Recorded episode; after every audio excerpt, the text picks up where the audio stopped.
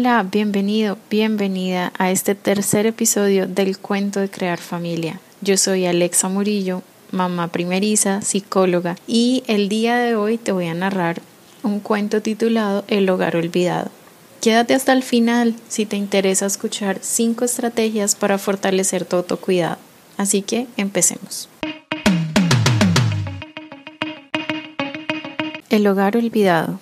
En una ciudad grande, llena de ruido y prevención, se hallaba una mujer que tenía un hermoso y creciente huésped en la habitación útero. El frío la invadía muy seguido, por los lados del corazón, tanto que le producía vacío y soledad. Podía estar acompañada de muchas personas, pero aquella sensación permanecía en su vida desde que era una niña.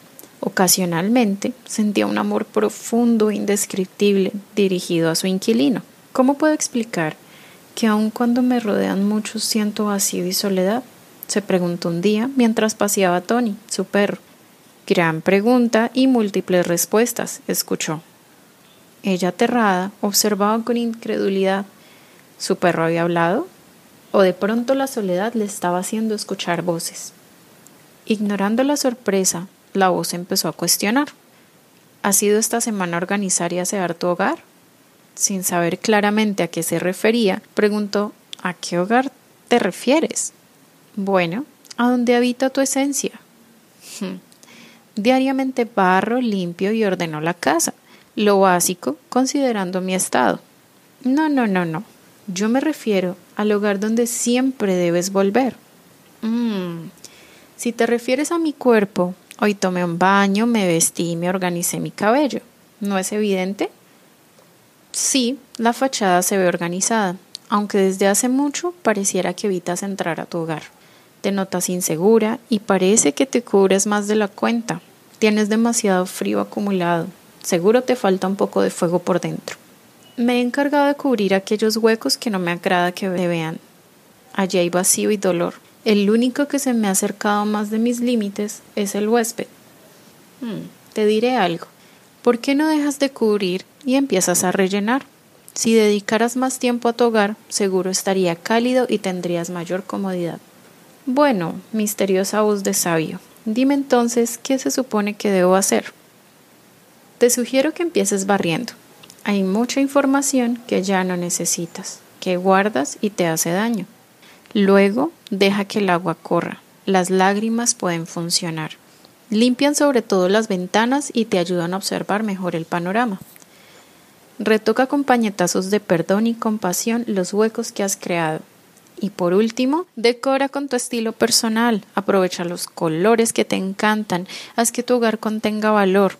Recuerda que es un trabajo diario y constante. Te sugiero que busques a alguien que te muestre caminos para mantener una temperatura adecuada.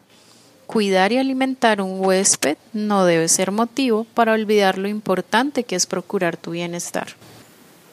Por mucho tiempo he pensado que es demasiado difícil hacer todo lo que dices. No sé si valdrá la pena, y menos en este momento. Aunque gracias por tu guía. No hubo ninguna respuesta. La voz sabia se había quedado en silencio.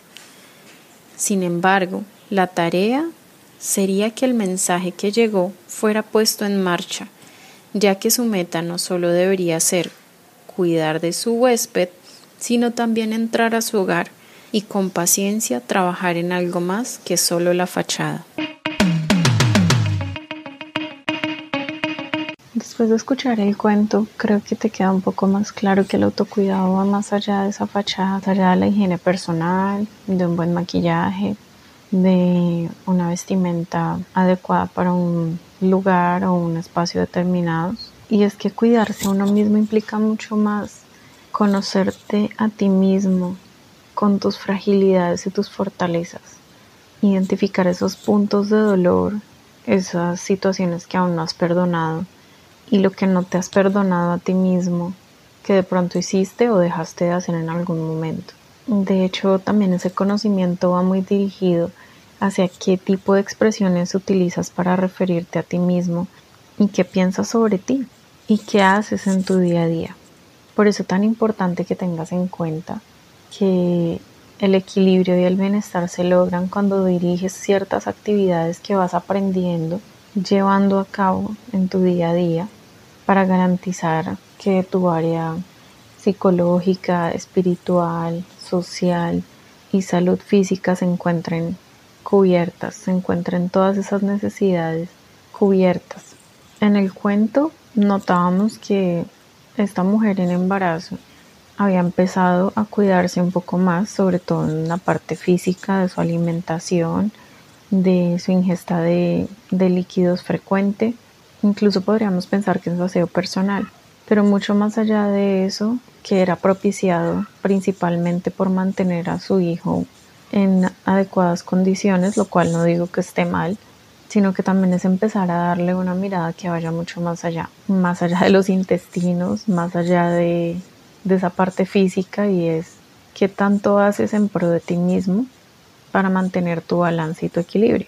Y no está mal que algunas personas hagan una hora de ejercicio, dos o tres horas diarias y tú solamente hagas cinco minutos, porque en realidad el cuidado va muy relacionado primero con tus valores y segundo con el tiempo que realmente puedes dedicar e invertir a realizar ciertas actividades. En mi caso, por ejemplo, encontrar ese equilibrio ha sido una locura. Y de hecho, hoy que estaba paseando con mi hijo por el parque, me quedé pensando en lo mucho que he ido avanzando paso a paso en dejar de priorizar actividades que en realidad no me nutren y por el contrario, priorizar espacios que de verdad me permiten avanzar en lo que yo quiero para mí, en ese propósito de vida que tengo como mujer, como mamá, como profesional.